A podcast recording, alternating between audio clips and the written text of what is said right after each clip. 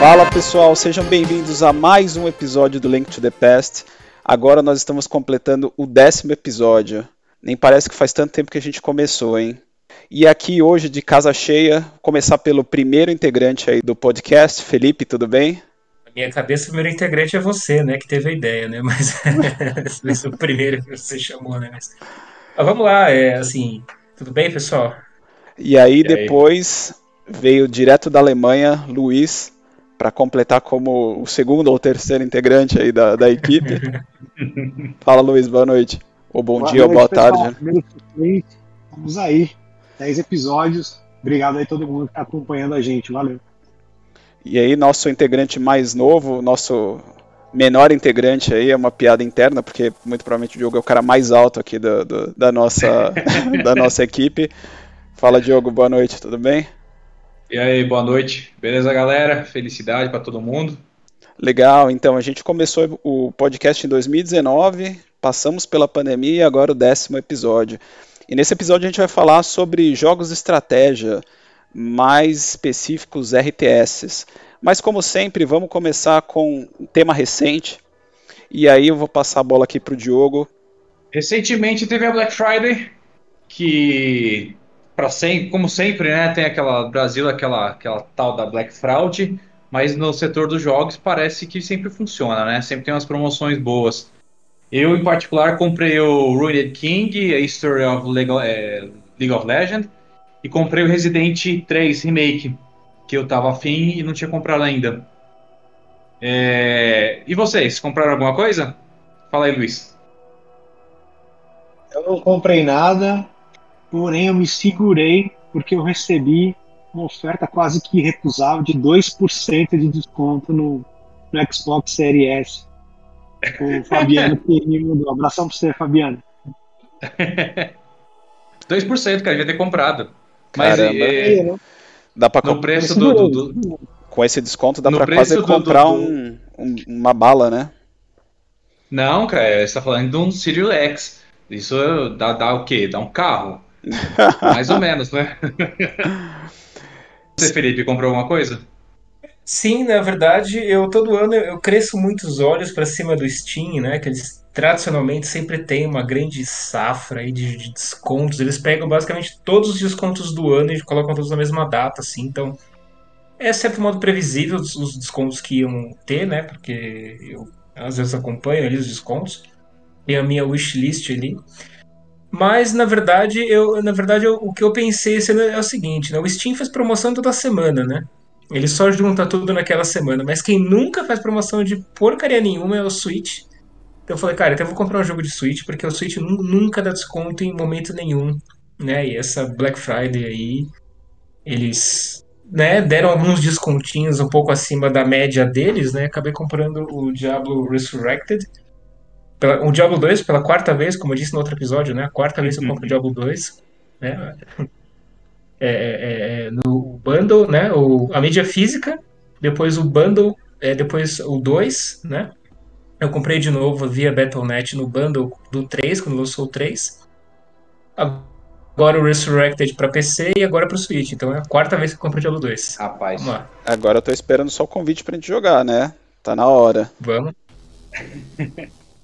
e você, Carlos, comprou o quê? Cara, eu não comprei nada no Black Friday, é, porém eu comprei ontem o Mass Effect Legendary Edition, que ele tava com 50% de desconto. Eu queria comprar a mídia física, mas aqui no Brasil a mídia física tá quase 400 reais, eu não sei porquê. E aí a... no preço na PlayStation tava 150 reais, eu acabei comprando. 140, 150 reais, que são os três jogos do, do Mass Effect eles foram remasterizados aí para a geração do Play 4 e do, 300, do, do Xbox One. trilogia Mass Effect é um dos meus jogos favoritos. Queria ter essa experiência de jogar de novo com gráficos melhores. Mas da Black Friday eu acabei não pegando nada, nada. O Andromeda não estava nesse, nesse pacote? Não, e nem precisa, né? o Andromeda. Eu não joguei, cara. Cara, não joguei eu... nenhum Mass Effect. O Andrômeda é um caso interessante, porque um amigo meu muito querido me deu de, de aniversário. E, e aí eu fui com uma super expectativa, porque é uma série que eu amo. E eu acabei não gostando do jogo e eu nunca terminei o jogo, cara. Ele tá aqui em casa, obviamente, mas porque é um presente do amigão meu, né, Luiz? E mas eu acabei nunca terminando, cara. Vou agradar. Vou agradar, não agradou. mas legal. E você, Felipe, qual o tema aí recente que você traz para discussão hoje? Bom, acho que é uma continuidade, né, do, do tema passado, né, que é na verdade, uh, está sa saindo agora de forma oficial, né? Porque vazou uma lista na época do, dos jogos de Nintendo 64 para o Switch, para o Nintendo Switch Online, né? Para quem tem aquele pacote é, Apple Edition, né? O pacote Pro lá do, do Switch Online, né?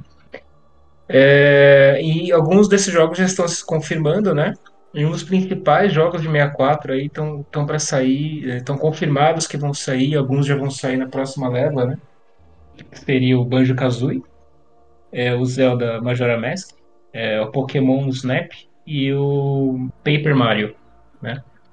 Mas, ao que tudo indica, não vão atualizar o emulador, né? Que tá, foi bastante criticado, inclusive por nós, né? No, no último episódio. E né, aparentemente o emulador, né? Vai continuar com os mesmos problemas, pelo menos por enquanto. Mas é impressionante essa lista de jogos, né? Se você pensar nos jogos clássicos aí do 64, eles estão fazendo um trabalho muito bom, diferente, por exemplo, do do Super Nintendo, do Nintendinho, acho que até do Super Nintendo que é o pior caso. E aí eu tava pensando nisso, acho que talvez na real é porque os jogos, os principais jogos do 64 na época, talvez tivessem sido feitos pelos estúdios da Nintendo, né? Então talvez seja mais fácil você trazer eles para para um emulador, assim, para uma, uma coletânea do que efetivamente os jogos do Super Nintendo, né? Que você tinha muito jogo da Capcom, muito jogo da Square, da Konami. Eu não sei, talvez seja, seja essa a justificativa aí. Mas muito interessante a quantidade e a qualidade dos jogos que eles estão trazendo. O Banjo Kazooie era da Rare que foi comprado pela Square, não foi? Não, não é? Não, ele foi comprado pela Microsoft e mas na época era ah, da é Nintendo, verdade. né? E eu acho que a Nintendo tem uma eles conseguiram fazer uma parceria com a Microsoft para licenciar esse jogo. Mas mesmo assim, se você pegar os outros jogos né, que, que vieram, são todos jogos de peso, aí, vamos dizer assim, do 64 para a época. Faz um, um mês, dois talvez, tem eu comecei a jogar o Paper Mario no emulador. Que tristeza, cara, o emulador não funcionava de jeito nenhum. Aí eu larguei, fui jogar outra coisa mas não foi no Switch, porque. Primeiro porque não saiu, segundo porque eu não tenho. Legal, tomara que um dia eles arrumem aí essa questão da emulação, né? Porque a, a biblioteca de jogos tá, tá boa. Agora o que falta é eles darem um up aí nesse, nesse emulador para que fique realmente um serviço de qualidade. Sim, dos Ainda quatro consoles, dos quatro consoles, o de 64 é o que tem a melhor biblioteca. Concordo. Mas ainda falta um jogo que é extremamente importante. Olha, Luiz, fala para mim qual que é. Cruzinho USA, pô. Nem pensar, você tá louco? Pô, Cara, eu tava jogando. Eu tava jogando esse jogo esses dias, no 64 mesmo. É impossível dirigir aquele carro. Assim, não, não dá. Eu não sei como que a gente conseguia na época. É, é bizarro, cara. Ele foi feito ah, para comer ficha do fliperama, né? Exatamente. Ah, Mas só para deixar claro, o jogo que tá faltando é o Ogre Battle. Como especialista, eu posso garantir. Isso não existe. Nossa, vai existir ah, um episódio que a gente não vai falar de Final Fantasy VII ou Ogre Battle, mas não vai ser nesse. vai fazer uma live 24 horas. Bom, vamos lá. O jogo é muito longo para jogar assim direto, né? Que eu joguei pouco antes do episódio, lá em junho, julho. Mas assim, jogar de novo ele, ele é bem longo, é bem pesado. Beleza, vamos lá, Luiz. Qual é o tópico aí que você traz para discussão hoje? Uh, bom, teve o Game Awards 2021 uh, recentemente aí. Bom, eu não sou um grande entusiasta aí da, de acompanhar esses prêmios, tal. Eu acho que não, não agrega muito. Mas teve alguns, alguns anúncios que eu achei interessantes. O primeiro deles, uh, vou, é, vou, falar, é o Star Wars Eclipse. Não sei se vocês chegaram a ver. Saiu, é um trailer cinemático só, não tem nada de gameplay. Uh, eu confesso que eu não sou um grande conhecedor aí da, do Star Wars, eu sei que tem o Yoda lá da, da Grifinória lá que tem que levar o anel para derreter lá na montanha. Enfim, não, não conheço. Mas... Oi? é, entendi, entendi. Conheço, mas Mas o legal é que é feito pela Quantic Dream, né? Que é um estúdio focado em. Sim, putz, as grandes obras deles aí é sempre no storytelling. Que é o que o pessoal reclama dos jogos do Star Wars. Então, acho que vai ser, vai ser uma boa adição aí. Eu achei bonito, fiquei bem bonito as imagens e, e o trailer do, do, do, jogo aí. Eu me, me animei para vou, vou, vou, conferir. Gostei um também, viu? Que... Você viu também? Eu vi e gostei bastante. E a Quantic Dream então, é um então, estúdio. Né? O que eles pecam é na jogabilidade, mas história, Sim. ambientação, estúdio nível nível A, né? Parece ser bem, bem interessante mesmo. Pode até ser que eu confira aí. Uh, um que saiu também que, que me chamou minha atenção é o Ark Raiders. Ele me pareceu muito na pegada do Destiny. Vai ser um, um free-to-play co-op. Uh, um estúdio novo que está lançando aquele. Como é chama? Putz, não lembro o nome dele agora. Enfim. Mas é um cara que era da EA, então a gente pode esperar aí várias microtransações, loot box, aí um esquema para arrancar sua grana bem legal. uh, mas brincadeiras à parte, putz, parece um jogo bem legal, com uma pegada mais stealth, assim. Uh, chamou bastante atenção. E vai sair em 2022. Não falaram direito quando. Eu, pelo menos, não achei a data, mas eles falaram que é 2022. Aí tá bem bonito o jogo, assim, então os efeitos de luz dele, assim, foi, achei impressionante. E um outro que eu achei bem legal também é o, um jogo cujo título tem 72 termos, que é o Warhammer 40 mil, Space Marine 2, com cebola e picles no pão com gergelim. Parece ter muito legal. A continuação do jogo de 2011. Vocês jogaram esse de 2011 não? Não. Nunca joguei um Warhammer na vida. Sério? Nem o tabuleiro. Eu acho que eu joguei um, mas não era esse de 2011, no PSP que o Carlos me emprestou uma vez. Cara, não tenho a menor ideia. Se, se eu te emprestei, provavelmente eu não joguei. É, enfim. Não lembro do nome. Mas assim, uh, ele é, é, putz, sei lá, ele, ele, ele, era bem diferente desse que, que, que, eles anunciaram. Putz, ele tem aquela levada mais hack and slash com, com, com um tiro em terceira pessoa. Pareceu legal também. Os gráficos são bem bonitos. Bom, os caras dão aquela passada de pano bonitinha ali para apresentar também, né? Depois quando sai o jogo não é nada daquilo. E não tem data é, ainda, então... mas, mas me, me chamou a atenção também. Então, esses três títulos aí, eu pelo menos vou ficar de olho aí. Só complementando com o quarto título, que para mim foi bem impressionante, é o Hellblade 2, que é aquele jogo da. É, o primeiro foi Hellblade Senua's Sacrifice, não sei se vocês jogaram. Ele começou, acho que foi lançado primeiro para PlayStation, depois saiu para PC e Xbox e a Microsoft acabou comprando o estúdio, que é aquele Ninja Theory. É, se vocês não viram esse trailer, depois vocês dão uma, uma olhada, porque o jogo é feito na. Ele, foi, ele tá sendo portado para Unreal Engine 5. E, meu, impressionante, assim, impressionante. E na, nessa linha também, eles lançaram uma, um jogo, na verdade não é um jogo, né? Uma, uma demo, vamos dizer assim, da, da Unreal, que é baseada no Matrix. Então, eles querem apresentar a engine e eles colocaram no universo Matrix, você tem, você joga, na verdade tem uma apresentação de vídeo que é é tudo, é quase tudo renderizado em tempo real, que aparece lá como se fosse o começo do, do filme, com o Neo falando, mostrando, falando um pouco sobre tecnologia. Depois você entra numa cena que é quase como se fosse um Virtua Cop, um Time Crisis, que é uma cena de tiro, mas é tudo renderizado em tempo real e com física tempo real, é, é absurdamente animal. E por último, você entra num, num, jogo tipo mundo aberto, assim, como se fosse, sei lá, um Watch Dogs, um Assassin's Creed, etc. Mas chama muita atenção a maneira como as coisas são feitas, as tecnologias que eles estão utilizando ali. É, é incrível, é realmente incrível. Se vocês puderem é que eles fizeram de uma maneira que você baixa no PlayStation 5 ou no Xbox e você pode jogar o negócio enquanto está acontecendo, né?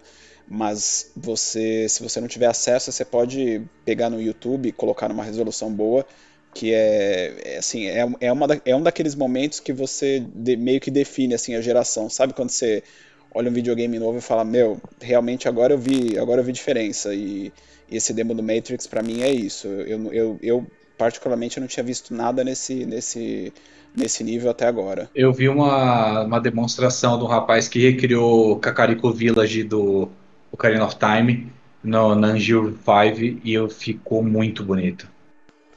É, então, acho que agora realmente vai. A gente vai ter o salto gráfico que a gente falava, que até agora há pouco não tinha Sim. acontecido. Bom, então vamos para o último tópico aí dessa sessão, que na verdade é meu. É mais um- uma reflexão, né? Xbox durante o ano inteiro teve o problema de lançamento. Teve lá o lançamento do videogame no ano passado, mas os estúdios da Xbox não lançaram jogos praticamente durante o ano inteiro. O Halo era ter sido lançado junto com o videogame no ano passado, mas eles resolveram adiar, né? Eu acho que foi uma decisão certa. Mas aí o que aconteceu foi que agora em novembro, na primeira semana de novembro, saiu Forza 5 que inclusive foi um estouro aí de, de gente jogando, acho que chegou a 9 milhões de pessoas que jogaram o jogo, isso não quer dizer que foi vendido 9 milhões, né? Nem que gerou uma receita bizarramente boa, só, só, só quer dizer que foram é, 9 milhões de pessoas jogando. E na semana seguinte, tava um super, eh, vamos dizer assim, um burburinho em relação ao jogo, todo mundo falando bem, só que na semana seguinte os caras lançam o beta do Halo Infinite. Então, meio que matou o jogo, assim, eu não entendi muito bem porque a Microsoft fez isso, sendo que ela podia esperar um mês aí pra, pra lançar o Halo junto com a campanha, né? Já Matar. direto, em vez de ficar lançando esse beta. Então é só uma reflexão aí que eu, eu não entendi muito bem por que, que eles fizeram isso, e pra mim eles meio que mataram um pouco o momento do, do Forza.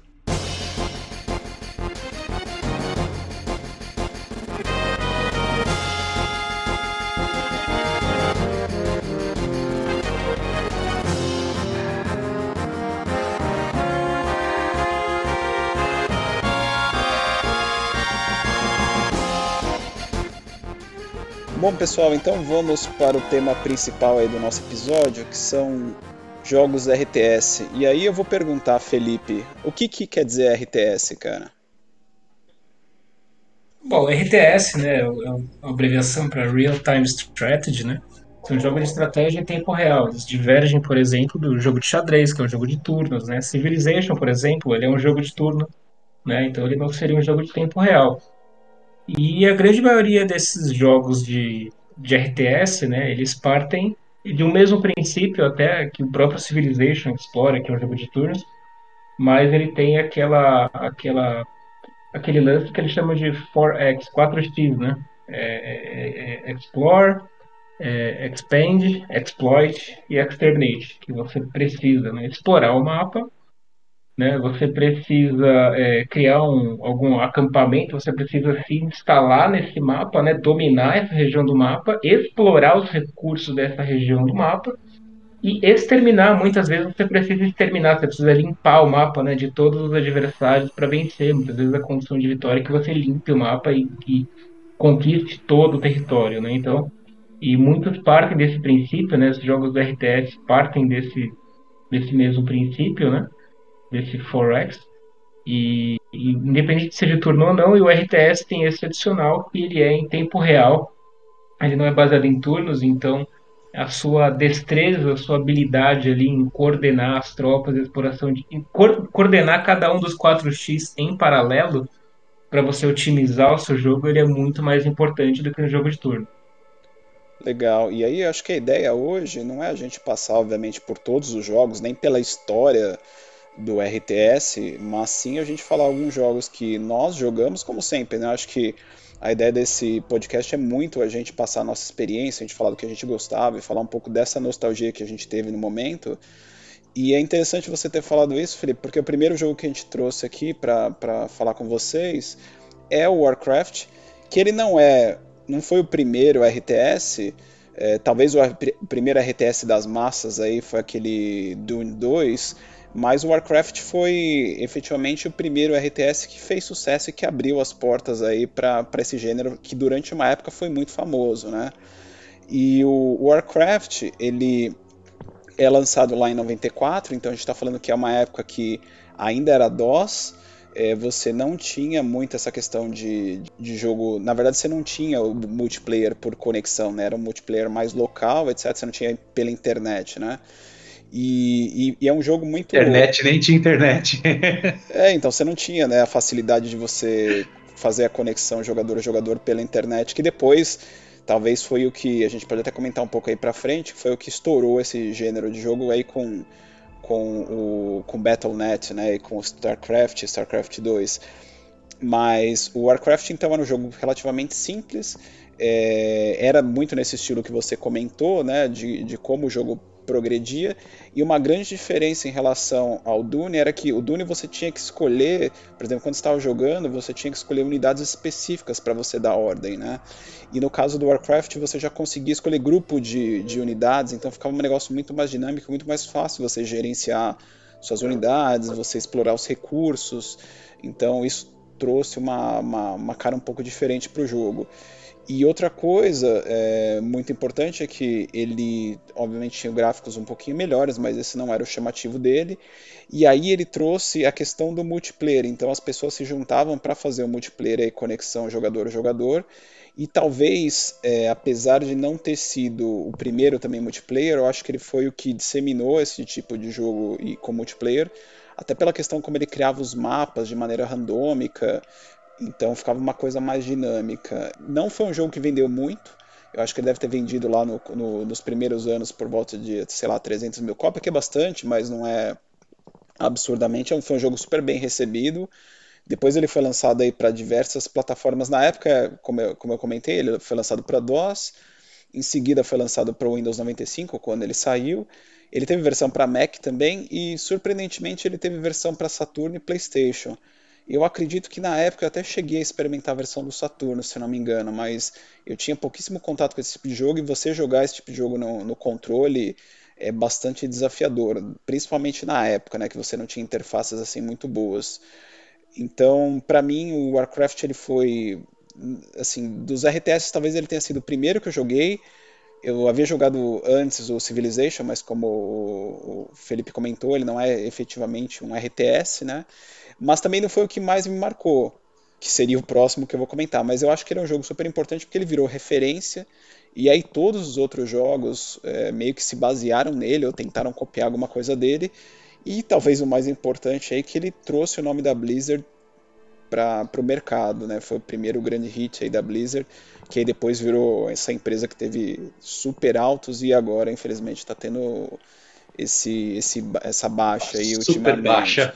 Então, assim, Warcraft, de novo, né, jogo super emblemático, super importante para a história do RT, dos RTS. Talvez hoje, olhando para trás, não seja o melhor jogo, mas super importante. Vocês tiveram algum contato com esse jogo? Como, como que é a experiência de vocês? Começa aí, Felipe.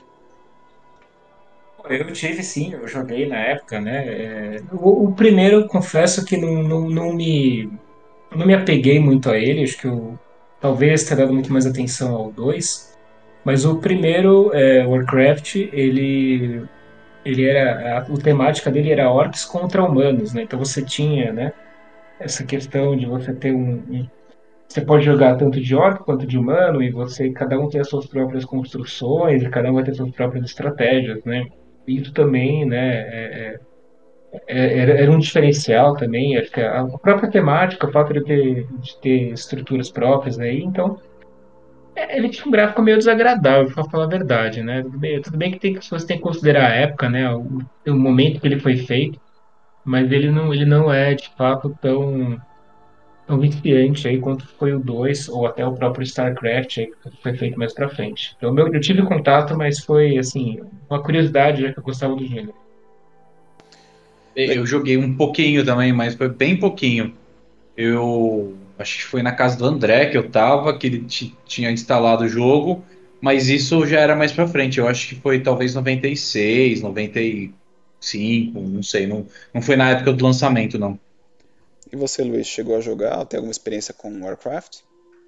Eu joguei, na verdade, o 1 eu joguei zero, com certeza. Eu conheço mais o 2 e aquela expansão, como é que era? Era Frozen? Como é que era? Frozen Throne é do terceiro. Frozen Throne. Esse. Ah, é, é o 3, 3 é do 3 esse é. aí, é. é. Pode crer, é verdade. Legal. Tá, então eu joguei do 2 pra frente. É, é, eu falei do primeiro, né? Do 2 eu joguei pouquinho também, o 3 eu joguei mais. Até joguei por causa do, do Dota, né? Que eu joguei um pouco para o RTS, mas depois eu jogava muito Dota. Legal, gente. E aí o Warcraft, enfim, virou a série O Monstro que virou depois, né? Eu acho que teve aí as, os próximos jogos da franquia e depois ele virou uma coisa completamente diferente, né? Mas vamos então para o próximo jogo aí, talvez na cronologia, A gente vai tentar Ô, falar. Carlos, deixa eu só defender o filme. Não tem nada a ver com o assunto, mas eu gosto do filme do Warcraft. Vocês gostam? Palavra rápida. Cara, eu acho que é um bom filme. Pensando em relação ao filme de jogo, eu acho que é um bom filme. Eu não, eu não vejo problema, não. Eu até gostei. Inclusive, a gente pode fazer um episódio só sobre filmes de jogos, porque, cara, Nossa, isso aí vai, dar, vai dar até Tem medo. muito, né? cara, eles não acertam a mão mesmo. Felipe, o que você achou do filme? Sem comentários, cara.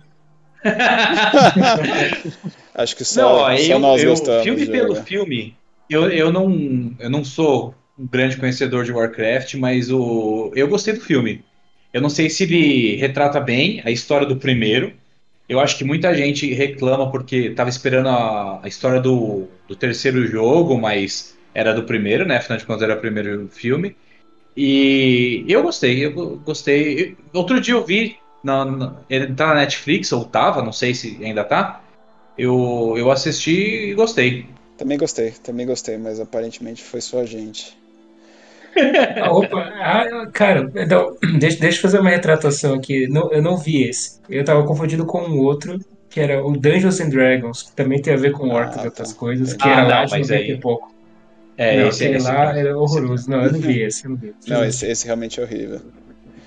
Enfim. Bom, mas vamos lá. Então- E a gente está tentando trabalhar aqui numa ordem cronológica, né? Tentando dar um pouco dessa, dessa visão. E o próximo, passar a bola para você, Luiz, comentar um pouquinho sobre o jogo que você trouxe. Bom, foi o Command Conquer e o Command Conquer Red Alert. Acho que eles saíram com um ou dois anos de, de espaço entre eles, mas assim, ah, para mim, até porque eu acho que eu não, não, não cheguei a jogar eh, os, os, os caras que vieram antes dele, mas para mim o, Command Conquer 1, que é aquele já da guerra um pouco mais futurista, assim, foi, foi, foi um game changer total, assim. Cara, aquele negócio era frenético, puta, constrói unidade, manda pra cima, manda pra baixo, fica aquele constrói aquele caminhãozinho que fica recolhendo Tibério. Assim, eu achava Fica matando os bonecos. Mata os Exato. bonecos atropelados. Exato, é. Você fazia o tanque, putz, o tanque, você tinha que mandar 30 soldadinhos pra destruir o tanque, aquilo ali, assim.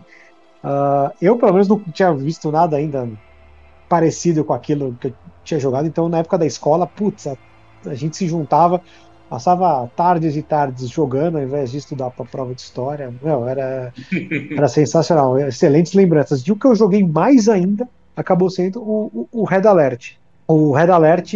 O primeiro eu confesso que eu não lembro se tinha isso, mas o Red Alert ele vinha com um editor de mapas. Então você criava um mapa, ah, e aí a, a graça da coisa era vamos montar o mapa para ferrar o coleguinha. Então ia todo mundo na tua casa, você tinha feito o mapa ali a noite inteira, a turma vinha jogar para tentar ganhar o teu mapa no, no dia seguinte. Cara, então, que legal, não sabia disso. é, O, o Red Alert é o muito- terceiro? É o terceiro É o Command segundo. Conquer ou, É o ou é uma série paralela? É o segundo. É o segundo, é. O, o, o- na verdade, depois eles chamaram alguns outros de Red Alert, eu já me perdi um pouco, não, não, não sei direito qual é a sequência. Eles soltaram, inclusive, um depois pro Play 3, mas aí já é, assim, eu achei ele.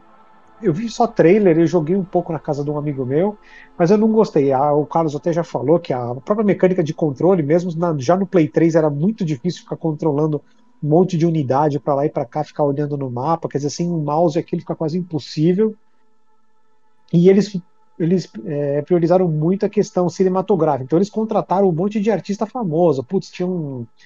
Sei lá, é, tinha, três facções lá. Putz, um- a facção lá do- do- dos asiáticos era um cara do, do Star Trek, acho, sei lá. Tipo, pô, então assim, os caras apostaram pesado aí na- no, no- no elenco e para mim o jogo acabou ficando meio, meio, meio em segundo plano. Então a campanha não era muito legal. E, e, assim, comparando com o primeiro e o segundo, era muito bom. Principalmente quando você conseguia juntar recursos suficientes, você montava aquele canhão, acho que era canhão de íon, sei lá. Aí é A Iron arma do- Canyon. Puta, aquilo era sensacional. Você ia na base do cara, soltava aquilo lá, bam, puta, meu. arrebentava a base do cara. E a contrapartida, quando você jogava com os nods, né? Que era o. Que era o que tinha, como é que chamava? Era o GDI, o, o GDI, que era o, a- que seria tipo a ONU lá da época, e contra os nods. Era nod que chamava? Puta, agora eu não lembro. Eu não perdoa aí a minha, minha cabeça do- desse, desse velho senhor que não lembra mais das coisas. E, e a contrapartida desse canhão de íon era a bomba nuclear que os caras tinham. Putz, era muito legal, era, era muito divertido. Você fazia aqueles tanques mamutes que, puta, ele dava tiro de míssil, dava tiro de metralhadora. E aí tinha as missões especiais, não sei se vocês se lembram, que era com um cara tipo um ramo. Você criava uma unidade que era tipo um ramo. Então você não precisava ficar atirando na construção do inimigo por horas. Ele ia lá, ele punha uma bomba, saía de perto, explodia o prédio inteiro, assim. O prédio que fosse. Cara, era muito divertido. Era muito legal fazer. Cara, fazer engraçado. horas e horas de sessões. É engraçado porque o Command Conquer é um jogo que eu sempre via muita propaganda. E eu cheguei até. Ele, ele, ele chegou a sair pro PlayStation, Luiz? Chegou, né? Saiu no Play 3, mas era um não, que o, não o primeirão, o primeirão. Ele chegou. Acho que ele teve uma versão pra Play, não? Cara, Eu- eu como eu, lembro- não tive o Play 1, eu não sei te dizer, tá? Eu lembro que eu cheguei a vê-lo em algum alguma vez que eu fui em locadora, coisa do tipo, mas não sei, nunca me chamou atenção, sabe? Eu acho que talvez ele era muito real. Eu na época eu buscava uma coisa mais fantasia assim, não, não sei. Mas era um jogo que era na época fazia bastante sucesso, né, pra- no, no público de, de, de computador e, tinha bastante propaganda. Uhum. E se um negócio que tinha no, no, no, no Command Conquer 1, que você comprava o jogo, vinha um CD com a trilha sonora do jogo, que era sensacional a trilha sonora do jogo. Pô, pois assim, é, para mim, assim, é no mesmo nível da trilha sonora do Top Gear, por exemplo, em termos de ser Ah, emblemático, assim. Uhum. É. É, Eu muito- conheci o jogo na casa do Felipe. O- eu não lembro agora se foi o primeiro, se foi o segundo. Mas aquele Ion Canyon, eu, eu rushava tudo pra fazer Ion Canyon pra destruir a, a base inimiga, porque eu achava demais aquilo. É, era muito satisfatório soltar aquilo na, na cabeça do, do amiguinho, era bem legal. Sim, eu, eu joguei bastante. Na verdade, você estava perguntando, Diogo, é é uma série paralela, né? Tem o Command Conquer 1, 2, 3 e tem o Red Alert 1, 2, 3, né? Então, É, é, o, o, o Command Conquer ele é uma história tipo os bonzinhos contra os terroristas, sabe? Quer dizer, o jogo não, não pinta as coisas muito como bom e mal, você escolhe bem livremente assim, o que, que você quer ser, né? Mas era bem um terrorista contra o exército, seja lá o que é bom e ruim desse mundo aí, né? É, e cada vez, quanto mais eu vivo, mais eu tenho dúvida, assim. Então, é, Olha a reflexão. o, é, pois é. Então aí a, a questão, e aí o Red Alert ele já segue um, um lance mais Guerra Fria, assim, né? Que é tipo a União Soviética, lá os, os aliados, né? E os, e os, os asiáticos lá do Rising Sun lá. É, e, e assim, o- Mas no primeiro Red Alert era como se fosse a ONU só- contra a União Soviética. Tanto que É isso o aí. contexto é, eles inventaram aquela tá, máquina do tempo, mandaram o cara pra, pro passado, e essa é a apresentação do jogo. Ele vai lá, matou o Hitler, Uhum.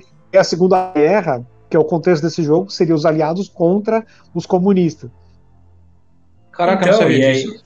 É, não, a história é boa. A gente tá né? E, falando assim, do videogame tem- ou tá falando do Avengers, do último filme do Avengers? Esse negócio de pegar a máquina do passado, matar terrorista, desculpa, fiquei meio confuso. Não, pois é, Command Conquer, né? Veio muito antes do Avengers, né? Então, assim. é, tem até um uma série né, do Amazon Prime, né? Que tem mais ou menos esse tema também, né? Do The High, High Tower, Castle lá, High né? Castle, High Castle, é. Highcast. É, então, e aí, assim, a história é boa, ela é envolvente, ela tem, ela tem uns filminhos, né? Porque imagina, na época os gráficos você não tinha esses 3D realista que tem hoje, né? Então você 3D? colocava Que uma. isso? É, pois é. Então, você tinha esses cutscenes que eram filmagens com atores reais e tal. Inclusive no Red Alert 3, né? O Luiz estava comentando, tem muito ator, assim, renomado de, de TV e tudo, né? Por exemplo, do Rising Sun lá, os asiáticos, tem o George Takei, né?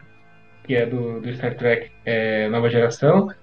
Do- dos aliados tem, o, por exemplo, o J.K. Simons lá, que é o cara do, do Law and Order. Tem a, e na União Soviética, por exemplo, tem uma lutadora de, de MMA, né? A Gina Carano, né? Então é assim, é, é um, é um- é um elenco bem, né? é- é, pessoas famosas, assim. então é, é, eles investiram essa ambientação da história, dos filminhos, né? Claro, o jogo não tinha nada daquele gráfico, né? Mas essa ambientação da história faz a, te envolve, né? Também, né? No, no- no- jogo. É, existe uma diferenciação muito grande, né? cada- e até do Red Alert até maior que do, do original, né? Uma diferenciação muito grande de unidades, não tem nada assim, nem, nem parecido, né? Totalmente diferente o estilo de jogar com União Soviética lá, com os aliados e jogar com Rising Sun são outras unidades. Um é mais para unidades aéreas, outros são mais é. unidades terrestres, marinhas. É. Então é uma baita série, assim, né? Como um todo é uma baita série. Bom, e aí já puxando o gancho da aula de história que o Luiz não ia, tem um jogo desse gênero que é praticamente uma aula de história. Eu passar a bola aí pro Felipe comentar um pouco. Pois é, é, é, esse jogo é o Age of Empires, né? Que foi lançado ali em 97 foi criado pela Ensemble Studios, né? Essa Ensemble Studios foi criar, foi comprada pela Microsoft em 2001, é, um pouco depois ali da, do lançamento do, do Age of Empires 2. Age of Empires 2, se não me engano, ele foi lançado em 99. Depois vieram as expansões. Uh, e assim, uh, o 1, né? O objetivo do 1, né? Em vez de você que, por exemplo, você pega um jogo tipo Civilization, né? Você vive toda a tecnologia, né? Toda a árvore tecnológica, desde a pré-história até os dias recentes, né? Então você começa com arco e flecha, termina com bomba atômica, né? E acho que eles quiseram dar um foco, né? Ele fala, não, em vez de falar a respeito uh, de, de, assim, contar toda a história do mundo, não. Eu quero contar a história de civilizações. Então você tinha o Age of Empires 1 ele tratava de um período que era tipo da idade da pedra até um pouco antes do fim da antiguidade, até, até antes do Império Romano, né? Ele conta a história dessas civilizações no modo campanha e logo no modo batalha você escolhe a sua civilização e batalha livremente, mas ele foca num período da história, né? Que você tem tecnologias bem equivalentes ali, né? E depois na expansão do Age 1, aí você entra na, no Império Romano, né? Só para a gente falar um, antecipar um pouco, né? No Age 2 ele cobre Idade Média e a expansão, né? É, é, e com a expansão ele vai ali até um pouco é, um pouco além, mas é o foco dele é Idade Média, já entrando um pouquinho para a Era Moderna, mas ainda ele, o jogo chama a Era dos Reis, né? Então é muito mais o foco da Idade Média, foco muito Europa, Ásia, África, né? É, e a ideia do 3 também é, era esticar um pouco mais e até mais ou menos a época da Guerra Civil Americana, ali 1800, pouco antes ali, 1850, né? Então era para ir até mais ou menos ali. E agora veio o 4 mês passado, né? Falar, pô, agora vai, sei lá, né? Guerra Fria, o que, que eles vão abordar agora, né? Agora é guerra no Twitter. É, pois é. Então... E aí eles vão. E aí, bom, eu baixei, instalei. Não consegui jogar, está dando erro, mas eu, eu, li a respeito que ele volta para a Idade Média, volta para o ambiente um pouco mais Age 2, que é dos três ali o que fez é, mais sucesso. Mais sucesso, né? É, sim, e, e, assim, e até hoje existe campeonato de Age 2, né? É, e assim, é um cenário né, muito doido, assim, até hoje tem gente otimizando a forma de jogar, né?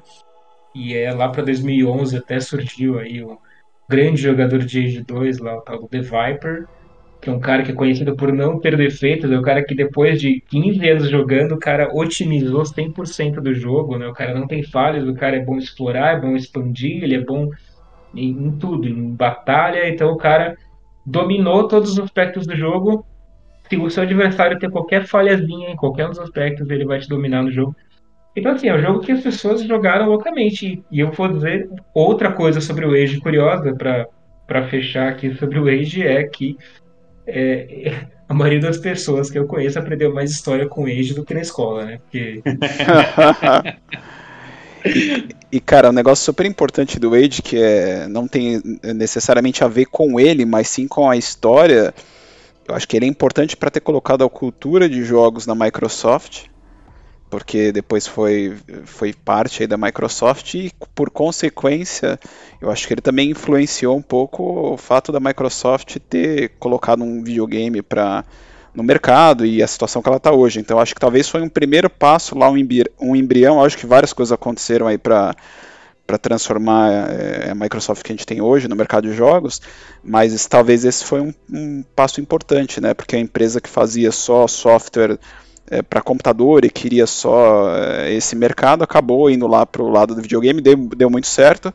O Age é uma das séries mais famosas, aí talvez a série que mais aguentou no mercado, né? Tem essa influência hoje aí na história dos videogames, tanto pelo jogo em si quanto pelos impactos que ela teve na empresa que, que é dona dele, né? Vocês jogaram o 3? Eu joguei o primeiro, eu joguei bastante. Leonardo, meu irmão, gostava demais do Age 2. Bom, ele é historiador, né? Ele jogava insistentemente o, todas as campanhas. Mas o 3, eu acho que o 3 é de 2005 ou 2007, alguma coisa assim. E eu não cheguei a jogar. Vocês chegaram a jogar? Sim. E aí, é bom? Então, ele é bem diferente. Eles, eles mudaram bastante a, a, o gameplay, basicamente, né? E, assim, ele, ele parece que ele ficou, na minha opinião, eu não li reviews a respeito, foi a minha impressão. Ele ficou um jogo mais lento e ele muito mais focado no, no modo história, muito mais focado na campanha do que no, no multiplayer, né? Então, na competição. Ele, é, ele ficou um jogo muito lento pro gosto de quem joga RTS. Entendi. É. é, mas e eu aí, não, não dei chance. Não dei chance é. pro jogo. É, é, é legal, ele, é um jogo legal de você jogar sozinho. Agora, multiplayer já não sei dizer. é não. ótimo para mim. Outro que eu joguei bastante, acho que eu joguei até mais do que. Eu só joguei o primeiro e, o, e esse que eu vou comentar, que é o Mythology. Eu só joguei esses dois, na verdade. Então eu acho que o Mythology eu acabei jogando até mais do que o primeiro. Era legal. O Mythology mas, eu muito ruimzinho. Nossa mas, senhora. É, porque eu gosto de mitologia, né? Então. Eu só, só, achei que, só achei que faltou um personagem ali, faltou o Kratos, né, Luiz? Faltou. Canônico mas, é... da mitologia, né? É, mas aí, né, ia ficar meio overpower, né? É tipo o comando do Command Conquer, né? Você solta ele, ele um tiro ele explode o prédio, um tiro ele mata qualquer unidade. Falaram que o, eles chamaram Kratos pro jogo, mas ele tava cuidando do filho dele, ele não conseguiu ir. Ah, puta, ele devia estar tá chorando porque acabou o condicionador de barba dele, alguma porcaria assim. É. Bom, e aí o próximo jogo que eu vou citar é um jogo muito importante, não só pela franquia em si, mas também pela questão do, do esporte, videogame. Talvez ele foi um dos grandes criadores aí do, do esportes. Ele saiu em 98 para Windows, para Mac e surpreendentemente para 64. Inclusive eu vi o cartucho na época, obviamente eu não peguei. E diferente do, do Warcraft, foi um jogo que ele lançou, eu acho que ele foi o pioneiro ali de, eh, do gênero, vamos dizer assim, ele expandiu o gênero. O StarCraft ele realmente foi um hit de venda, de público, eu acho que ele criou uma febre em relação ao RTS, pelo que eu me lembro na época, você tinha dois grandes expoentes assim no, no mundo dos computadores, né? Um deles era é, o RPG, o CRPG, né, com, com Baldur's Gate, etc.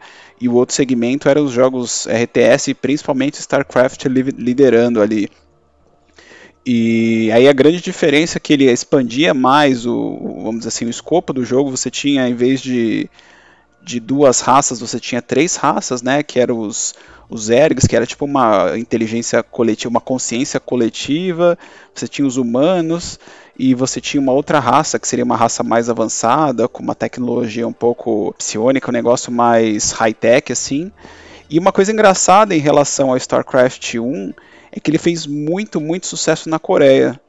Inclusive foi o lugar que ele mais vendeu e foi lá que ele criou o que a gente conhece hoje como esports. Né? Na época a Coreia estava passando por uma crise financeira e aí o governo ele começou a investir em tecnologia né, dar um pouco de, de vamos assim, incentivo para para aquisição de tecnologia, para implementação de tecnologia do país, e eles começaram a criar o que, eles, que a gente chama de lan house, né? Lá tem um nome diferente. E aí começaram a, as pessoas começaram a ir na, nas lan houses para jogar StarCraft e começou a ser televisionado isso. Então passava episódios ou vamos dizer assim de competições de StarCraft na Coreia na TV. Então isso lá em 98, 99. Então eu acho que aí surgiu os esportes que a gente hoje vê dando um monte de dinheiro para todo mundo, né? É engraçado você ver que tem um histórico tão grande, eu acho que tem um caminho gigante para chegar onde chegou e o StarCraft foi o primeiro jogo que teve essa, esse sucesso absoluto. Eu acho que foi o jogo que realmente colocou a, a Blizzard em outro patamar. Foi na época quando ele saiu, você já tinha a Battle.net, que eu acho que foi super importante para você consolidar. Porque cada jogo, antigamente, você tinha, vamos dizer assim, a sua interface, né, para você conectar com a pessoa, você não tinha um lugar centralizado que você pudesse jogar com pessoas, né, que também queriam, tinham o jogo e queriam jogar online. E aí a Battle.net veio com o Diablo e depois foi utilizada para o StarCraft. Mas enfim, eu acho que desses jogos que a gente está falando, foi o jogo que eu mais joguei. Eu passava noites aí junto com o Felipe, a gente jogando isso daí, eu, ele, o irmão dele, a galera que ia lá na casa dele. Então era, era um vício bizarro, né? E a gente. É, não sei se a gente jogava bem, mas a gente se esforçava e tentava passar várias. Tentava, tentava fazer várias estratégias aí. Eu joguei no 64, StarCraft. Peguei, loquei na, na locadora, né? Porque obviamente não ia comprar um jogo desse. Não que não seja bom, mas assim, sei lá, sempre igual. E joguei final de semana como, como sempre fazia, né? Jogava o final de semana inteiro. Cheguei a terminar a primeira campanha, que é a campanha dos Terranos. Mas aquela, aquela coisa, né? Isso foi 98, talvez 99, 2000 por aí. Acho que foi 2000. E aí não tinha inglês, então você vai entender um jogo, não, não dá para entender, né? Você vai, vai ver, mas é ler um livro só pelas imagens. E aí eu não entendi a história e tal, mas é, depois eu joguei de novo. Mas, cara, você não sabia jogar, confia em mim. Se você soubesse jogar, você saberia que você sabia jogar. Provável, provável. Mas a diversão era garantida, cara. A gente passava noites ali tentando. A gente jogava muito aquele. Era um mapa que era uma ilha, né, Felipe? E aí você tinha que transportar os caras por. Colocar em nave, transportar os caras, era bem legal esse mapa. Nossa, eu achava muito chato quando era uns negócio, um mapa desse. Você levava, você colocava, sei lá, oito bonequinhos no, dentro do, do, da nave, aí vinham a tropa de aéreos e destruíam sua nave e você perdeu todos os outros bonequinhos mais sua nave. É, colocar todos os ovos numa mesma cesta, né? Fica a lição aí. É. e aí vem mais uma lição, né? Você acha que você aprendeu mais estratégia da MBA ou do StarCraft, né? Olha só. Bom, e a gente vai para o segundo jogo então, né? Que é Age 2. Não, pois é, assim, agora a gente falou.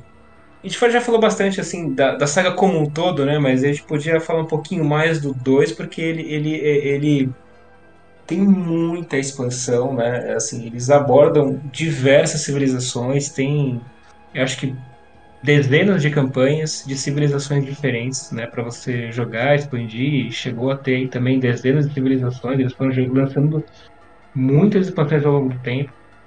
E aí, né, só que infelizmente, né, lá para 2009, a Ensemble foi fechada pela Microsoft, né? Vocês é, é, um pouco de contexto, né? Assim, é, 2009 era a gestão Steve Ballmer da Microsoft, tinha todas as visões corretas, não entregou absolutamente nada que presta, né? Enfim, jogou no lixo as visões. Eles, eles tinham, assim, eles já eles, eram, eles estavam muito à frente, por exemplo, da Apple na, na, na, questão de tablets. Eles já mexiam com tablets muitos anos antes.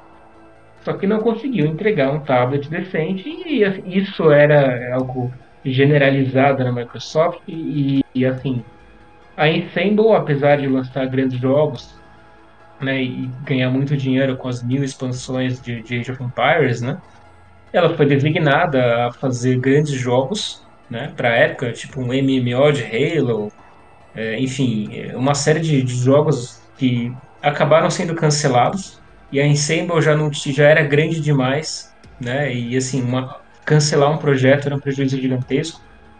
A Ensemble acreditava que a Microsoft tinha dinheiro infinito e que ia continuar bancando esses jogos para sempre. A Microsoft nunca passou um budget específico, nunca passou um cronograma específico, ela só colocava mais dinheiro e quando dava na telha cancelava e até que chegou uma hora e eles, né, naquela, naquela visão né, de, de, de financistas, falaram, olha, esse projeto aqui é dando prejuízo, corta Ensemble e acabou a Ensemble, né? Mas assim, nunca chegou a... Parece que não existia de fato uma gestão de projeto ali, por isso que a Ensemble acabou indo pro, pro buraco, né? E a única grande franquia acabou sendo realmente o Age of Empires, né? E depois do fim da Ensemble em 2009, eles já, desde 2013, estão aí fazendo, é, enchendo o cofre aí com, com remakes do 2, né? Teve um HD Edition lá em 2013, depois teve um Definitive Edition em 2018. É, é, assim, é o mesmo jogo, eles só vão escalando a resolução, né? O primeiro foi para resolução acho que 720p ou 1080p, e depois a Definitive Edition juntou ali um monte de, de expansões, né? É, E aí, só para entender por que, que o Age parou no tempo, né? Lançou o último em 2005 e depois era só remake, remaster e mudando a resolução. E, e agora saiu o 4 e o 4 não é mais a Ensemble, é uma outra. Eu acabei de ver o nome dela, esqueci o nome, mas é uma outra, não é a, não é a Ensemble que fez o 4. E acho que até por isso ela decidiu é, ser muito mais, é, mais pragmática nesse sentido de não seguir a história como pretendia, né, a Ensemble de ter cinco episódios, né, compreendendo cinco períodos da história. Eu simplesmente re- rebutou para a era de sucesso, que era a Idade Média, é, colocou gráficos modernos, mas mantendo basicamente a essência do 2 e relançou, então, acho que essa é a história do 2, 3 e 4, né? A gente já falou um pouco do 3, né? Mas do 2, os mil remakes do 2, por que, que são mil remakes? E o 4, qual que é o foco do 4? que não é seguir o momento histórico de onde parou o 3, né? Exato, e eu acho que aí também é importante comentar que eu acho que o, o gênero em si ele deu uma caída depois do StarCraft 2, né? Eu acho que aí migrou um pouco dessa, dessa febre do RTS, talvez para o MOBA, e aí assunto que a gente pode comentar em outros episódios, talvez, porque eu não sei quantas pessoas aqui têm muito conhecimento nisso. Mas eu acho que o E- gênero ele foi caindo, e eu, eu até, até achei surpreendente os caras lançarem o Age agora, porque é mais um investimento para talvez agregar valor para a marca do que efetivamente gerar dinheiro como uma franquia por si só, né? Pelo, pelo menos é como eu vejo, porque não sei quantas pessoas jogaram, não sei como que foi a venda dele, mas eu, eu, eu não- realmente não sei qual que é o tamanho do mercado para um jogo desse hoje em dia. Cara, eu não tenho certeza que sua visão tá certa, não. Eu tenho a impressão que a- é, o incentivo para fazer jogos de RTS é menor do que, por exemplo, um FPS. Porque você não vai ficar vendendo skin em um, um RTS. Você não vai ganhar, sei lá, ganhar XP adicional para você comprar uma coisinha lá, ter XP adicional para ganhar qualquer coisa. Então eu acho que não cabe. Então, como as empresas estão querendo cada vez mais ganhar o máximo possível, ele não tem, não tem muito espaço. Eu acho que é a StarCraft 2, eu vou falar dele daqui a pouco, teve um problema disso aí que ele entrou em, em manutenção faz uns dois anos, talvez, e não tem lançamento mais pro, pro jogo. Então manda ver, fala do StarCraft 2 aí, que eu acho que é outro jogo super importante. StarCraft 2, ele, segue a história do primeiro, né? Que a, história é muito boa. é, eventualmente a gente pode fazer um podcast só dele, mas é, o gameplay dele. Bom, são, três são três espécies, né? Você chamou de raça, que não é a palavra certa, é espécie. Deixa eu dar um disclaimer, biologicamente falando. Desculpa aí, Raça professor. É quando tem variações da mesma espécie. O Bulldog é uma raça, o Pinscher é outra raça. Eles são ambos cachorros. O os Protoss, os humanos, que eles chamam de terranos no jogo, e os Zergs são espécies totalmente diferentes, principalmente os Protoss, que não são nem biológicos, são sintéticos. Nota 10! Nota 10! Nota 10! Mas o gameplay deles é totalmente diferente. Totalmente não, eles coletam recurso igual, tá? É o mesmo recurso que eles coletam, mas assim, é, é muito. A ideia dos dois, é, dos três, é muito diferente de como usar. E cada um tem sua abordagem, né? Um tem. Os Protoss, por exemplo, eles têm, men têm menos vida, mas eles têm um escudo, o escudo é recarregável.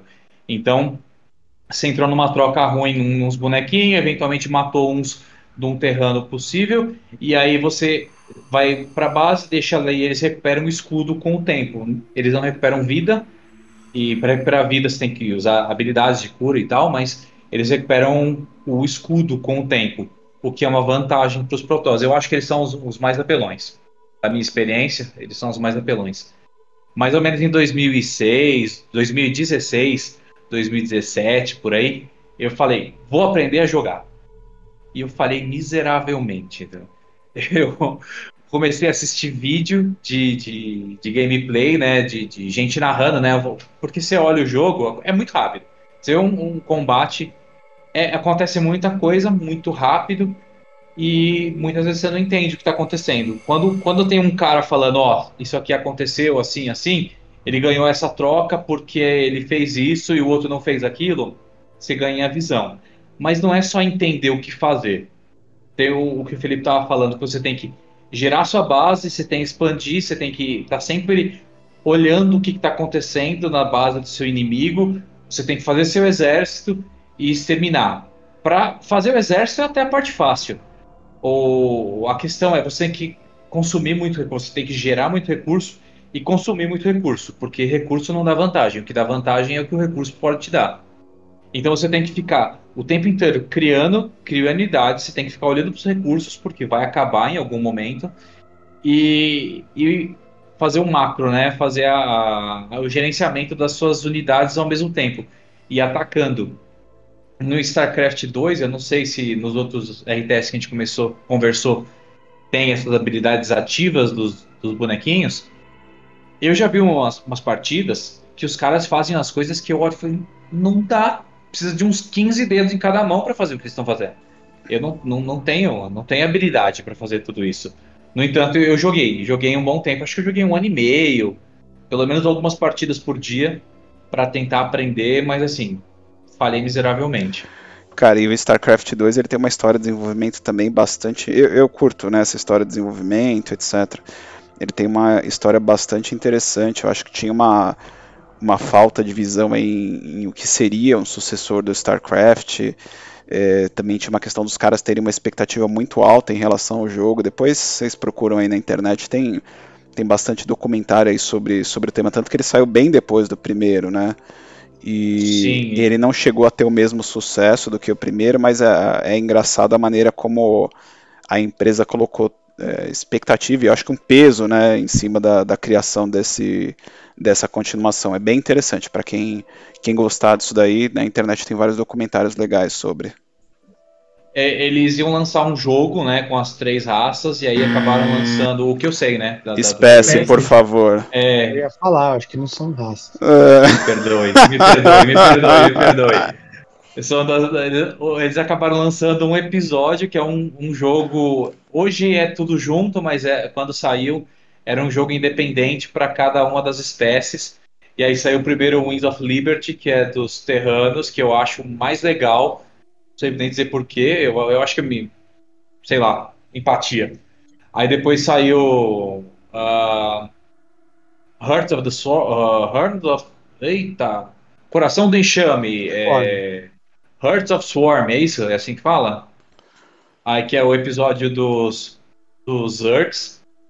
E aí depois saíram, saiu dos Protoss que chama uh, Legacy, Legacy of the Void.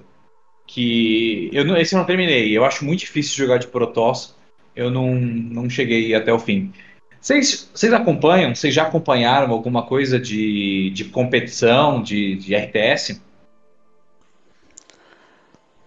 Cri, um de cada sim, vez. Ver... É. Cri. Não, sim, na verdade, é bom acompanhar RTS. Cara, assim, é, vamos, vamos ranquear aqui brevemente, né, cara? Qual, é, qual que é o jogo mais rápido, qual que é o jogo mais devagar, desses que a gente falou até agora, né? Age Talvez de longe é o mais devagar, e Star é. é o mais frenético de todos ali. É, tá próximo do Command Conquer, mas acho que o Star ainda é o mais frenético de todos. O assim, jogar eu, jogar eu, com Zerg é quase fazer um, um exercício na é academia, louco, aqueles de é hit, um... né? Você tem dois é um minutos para terminar o jogo. Isso é louco. É assim, eu não consigo, assim, eu não consigo entender o que está acontecendo quando eu vejo outros jogando. Quanto mais eu jogar, cara. Então, assim, é... eu vi às vezes de Age, uma coisa assim que eu conseguia acompanhar o que está acontecendo, né? Mas era o que eu tava falando, a necessidade de um narrador. Tinha uhum. um, um, canal Sim. que eu assistia, vamos fazer propaganda pro cara, o, cara, o canal chama Louco, L-O-W-K-O, eu acho que é isso. E ele narrava, ele, ele fazia partidas e depois ele gravava a partida e explicava o que ele estava fazendo. Muitas vezes ele estava fazendo ao mesmo tempo e narrando, e às vezes ele estava narrando partidas de terceiros. E aí você consegue aprender um pouco mais, né? Quando o cara, alguém que entenda o jogo, tá falando o que fazer. Eu só Ou jogaria se feito. fosse com o Galvão Bueno narrando, cara. Nem fudendo. Imagina, Ah. Luiz. É louco. Vai perder, vai ganhar, vai perder, vai ganhar, perdeu! Ganhou! Tafarel! Bom, gente, mais alguma consideração aí sobre o tema? Algum jogo que a gente esqueceu que vocês jogavam? Deixa eu fazer uma, consideração aqui. O Rise of Nations foi um jogo que eu joguei, ele saiu em 2003, eu acho que eu joguei em 2006, talvez 2005. E eu achava muito legal a maneira, você pode jogar com vários povos e da mesma espécie. E é, é- é- pensa no mapa do War. Você começava ali o mapa do War, cada um pegava um, um espaço ali e aí você falava, vou invadir, sei lá, da, da América do Norte, dos Estados Unidos para Canadá, sei lá. E, aí tinha uma partidinha lá, às vezes tinha uma missãozinha de você fazer, por exemplo, matar 10 unidades inimigas, ou então destruir 5 unidades, 5 construções. Ou era dominar de fato o, o espaço. Eu achava ele bem legal, mas ele tinha uma coisa muito chata que no final, na última era, tem as mesmas evoluções de era que o Age of Empires tenha, tinha, ou tem. E, mas no final era tudo igual. Você só mudava a cor dos bonecos, tinha uma coisinha ou outra que é diferente.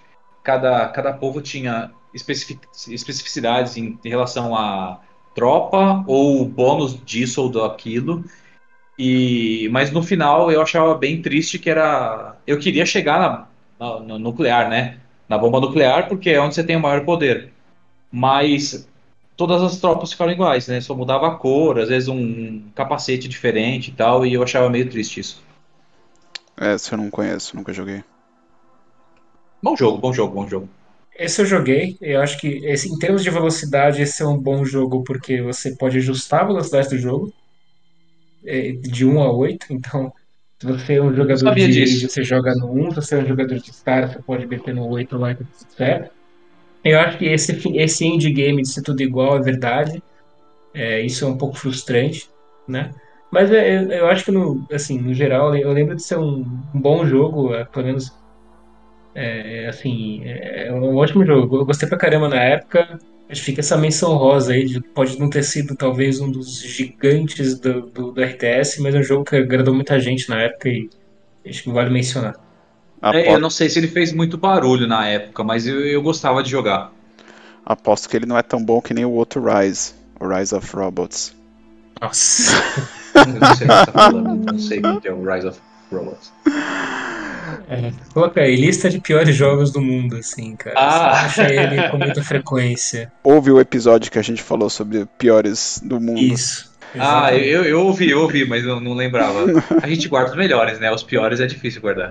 Sim, talvez eu tenha esse jogo, né? Do 3DO. Quer dizer, tinha pra 3DO também, né? Mas. Talvez esteja no sótão da casa dos meus pais. Não sei, mas é, é terrível.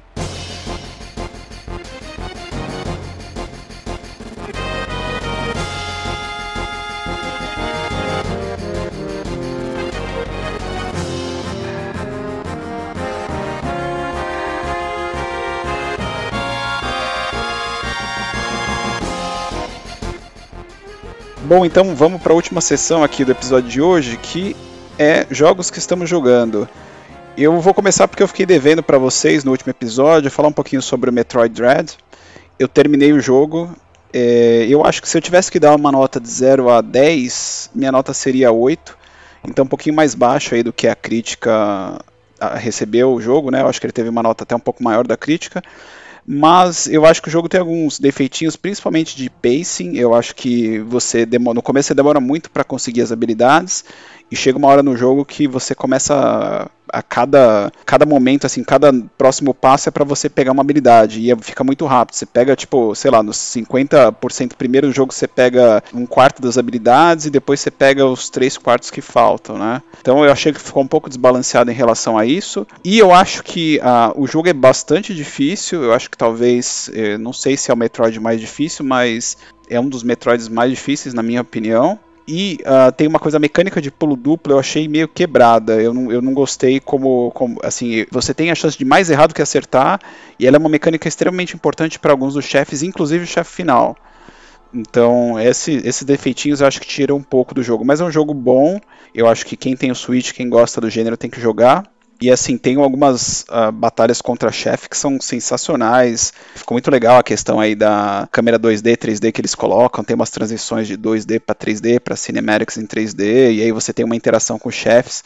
Realmente é um jogo, jogo legal, cara. Eu fico feliz que eles ressuscitaram a franquia Metroid para pro, pro Switch. Va é, vamos ver agora o Metroid Prime 4, que, que eventualmente vai sair em algum momento da vida, né? Até 2090 eu acho que uhum. sai. Mas eu queria citar um outro jogo que para mim talvez é um dos melhores jogos do ano, que eu sofri assim absurdo para terminar. Talvez é o jogo mais difícil que eu já joguei na vida. É, mas também é uma das experiências mais interessantes. Eu acho que o jogo tem um defeito bizarro que é a questão da dificuldade. O Return é um jogo exclusivo do Play 5, que é um roguelike. O roguelike, então, como funciona? Você faz o run, se você morre, você volta para o começo, e aí você perde praticamente tudo que você ganhou. Isso, obviamente, cria uma dificuldade no jogo, né? Mas além disso, eu acho que esse jogo ele tem muita assim, ele dá muito peso para as coisas que te afetam negativamente e você tem que ter muita sorte para montar um build que seja positivo, né?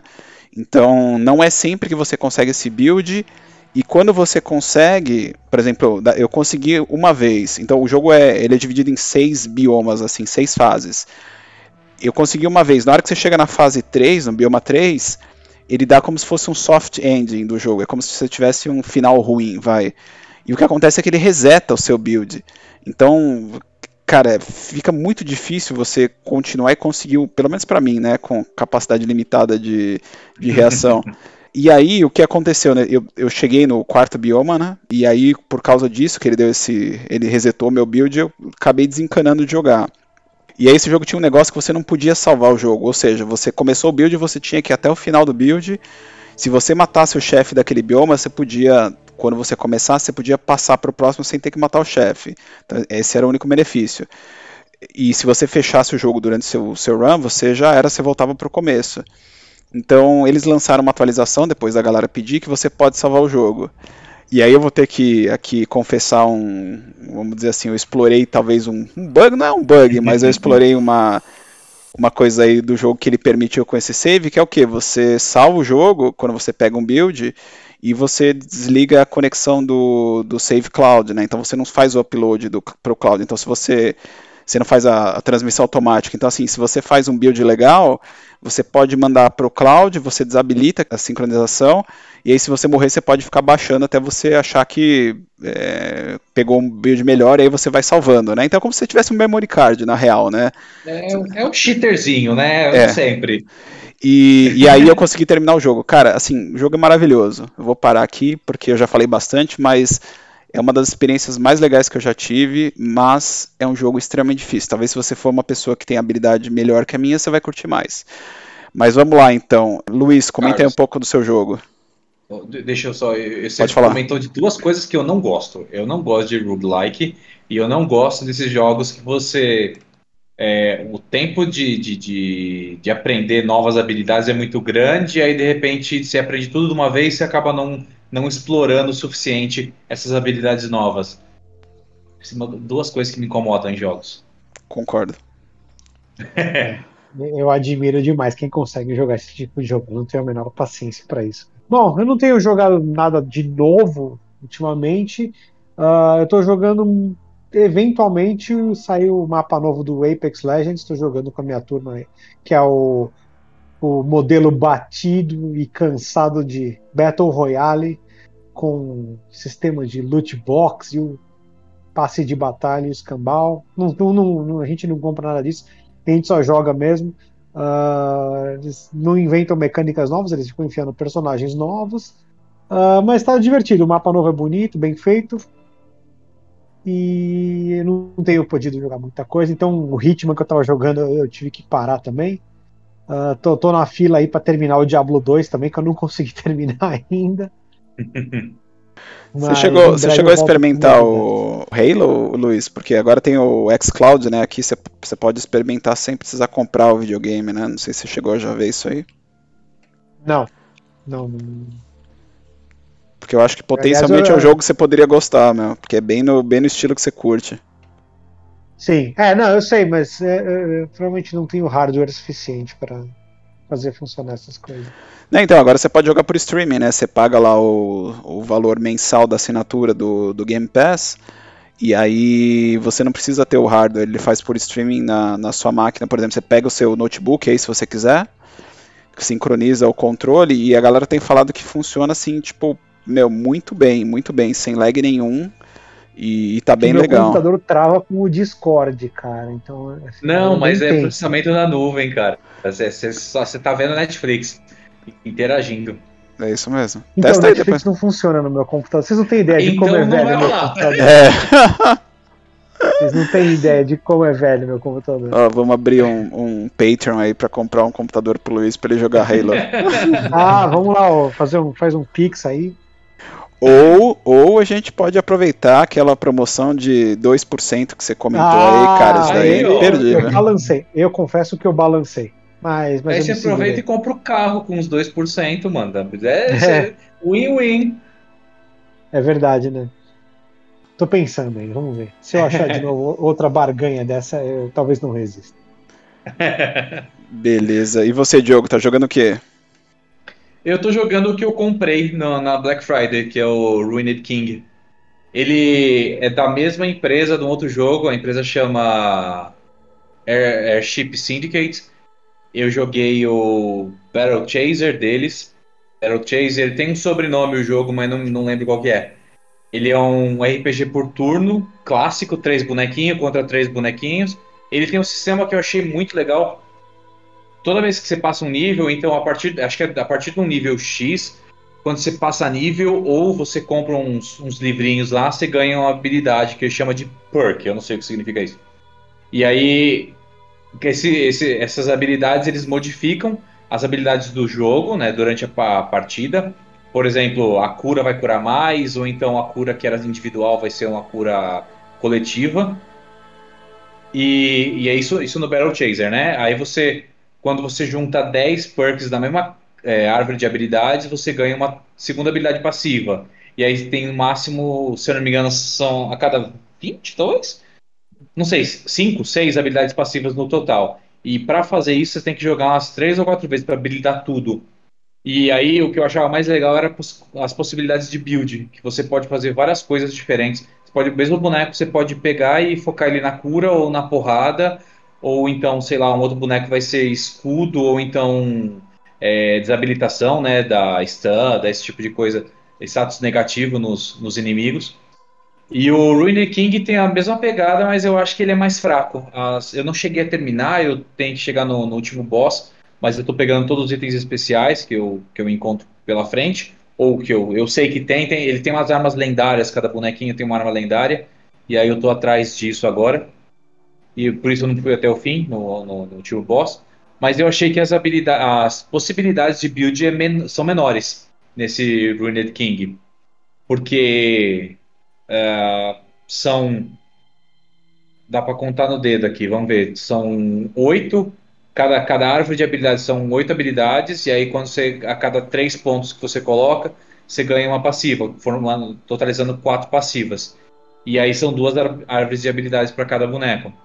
Então a quantidade de, de possibilidades é menor, o que é meio triste. Mas também para quem joga menos, né? Por exemplo, para o Carlos que não gosta de, de passar tanto tempo no mesmo jogo, para ele é bom, porque você vai chegar no final, vai conseguir fechar uma das árvores, ou então fechar uma build ali possível, e não vai ter que jogar de novo para conseguir fechar e ficar com aquela coisa ficar super forte, que eu gosto muito de fazer. Vou fazer um comentário aqui, respeita a minha história. Eu tenho mais de mil horas em Final Fantasy VII e Final Fantasy Tactics, então.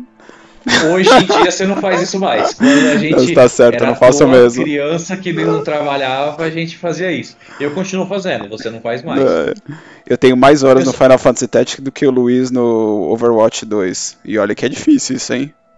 Ah, mas o Pô, Overwatch saiu 2 é Overwatch novo. 2. Overwatch, Overwatch 1, desculpa. é que eu tô olhando pro futuro, Não. cara. Eu sei que você vai curtir e vai É. jogar bastante. Eu, vou não- nada, não já, já nascer morto esse jogo aí, pô. Depois- mas depois a gente fala, ah, com certeza absoluta. Ah, o 1 já tá morto. Os caras É, é atrasaram um ponto, é demais. um ponto, é um ponto. Eu tenho mais horas de Tactics do que ensino médio, assim, cara. É, tá, tá, quase- tá pau a pau, viu? Boa. Eu, eu queria falar coisa rápida aqui de um jogo. É, ele ficou de graça da, na Ubisoft. É, ele ficou de graça para jogar no final de semana, no finalzinho do mês passado. Que é o Immortal Phoenix Rising. É, ah, mano, Ubisoft, sério? Oi? Ubisoft, sério, velho? Ah, cara, tava de graça eu joguei. É Você não, assim. você não valoriza seu tempo de jogo?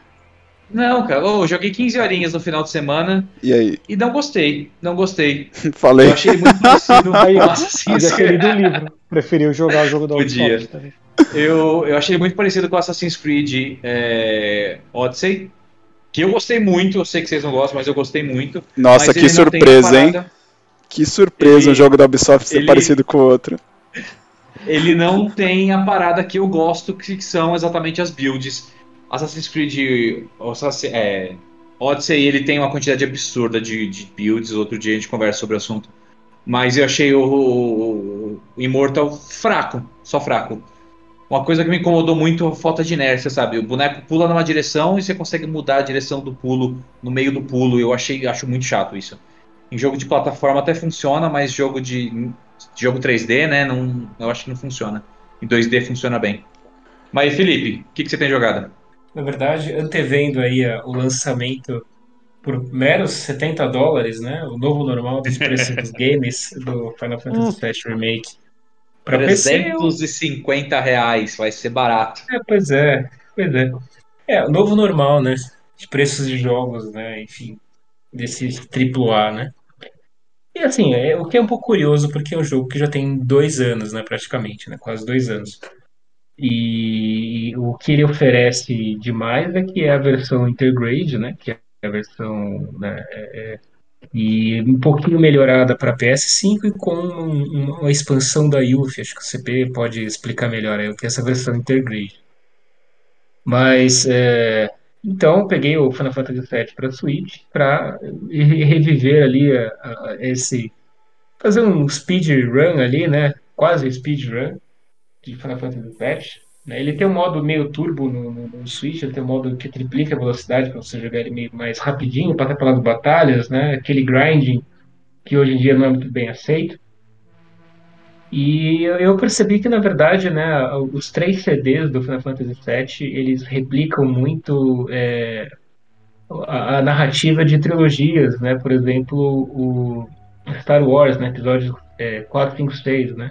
Episódio 4, né, que é o CD1, pura ação, né? Eletrizante do começo ao fim, é só assim, reviravolta, em cima de reviravolta, ação o tempo todo.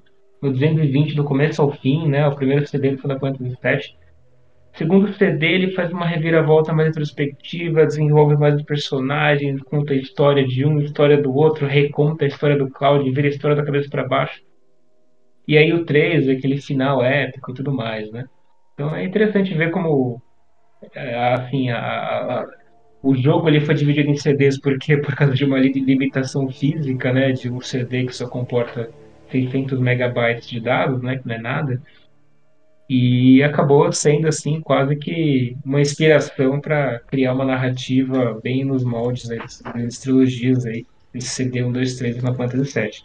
Deixa eu fazer dois comentários em relação a isso, Opa. cara. Eu, eu fiz exatamente a mesma coisa quando eu peguei o, o 7 Remake, só que eu joguei até Midgar, até a saída de Midgar, porque eu queria, eu não achava que ia demorar até 200, 2.999 lá pra sair o- a parte 2, né, que a gente provavelmente não vai estar vivo quando lançar a parte 2. É, não sei nem se vai existir, né, videogame. Mas eu achava que ia ser mais rápido e eu joguei até Midgar para ver qual era a diferença. E, assim, se você já fez, eu recomendo você jogar em seguida, porque você vê que tem muita coisa diferente, que na real você só vai entender depois que você terminar o jogo, mas também tem muita coisa igual, cara, e é, e assim, é, é bastante emocionante, assim, para quem é fã do, do jogo é bastante emocionante. Eu joguei o Final Fantasy VII, ou a versão de PC, talvez 2013, 2014, alguma coisa assim. Não faz tanto tempo assim. Eu achei Midgard super rápido, é porque eu parei muito tempo pra subir os, os limites. Eu, é a maneira que eu jogo, né? Fazendo grind toda vez que eu posso. E eu acho que é um, é um pedaço rápido no jogo, né? Eu falava que era meia hora, meia hora é pouco, mas não, assim, é, só, é umas coisa de 5 duas, horas. horas Não, no 5, máximo. 6 horas pra você sair dessa primeira parte. Pra fazer tudo direitinho, etc. Umas 5, 6 horas. Mas eles transformaram um jogo de cinco, uma parte de 5, 6 horas num jogo de 30 e poucas, né? Então é. É, é, é muito bom. É, Eu vi gente reclamando, eu acho muito bom, muito É. bom. Eu, eu, infelizmente vou ter que esperar uma promoção porque eu não vou pagar meu aluguel no, no, no, num jogo de videogame, mas eu vou, Ó, eu vou jogar depois. Então fazer um pacto ainda um aqui. jogo que eu já joguei, né, cara? Puta que pariu. Fazer um Eu joguei o jogo faz dois anos e aí ele sai pelo preço, é 100 reais mais caro que meu, meu amigo pagou, né? Eu não tenho PlayStation.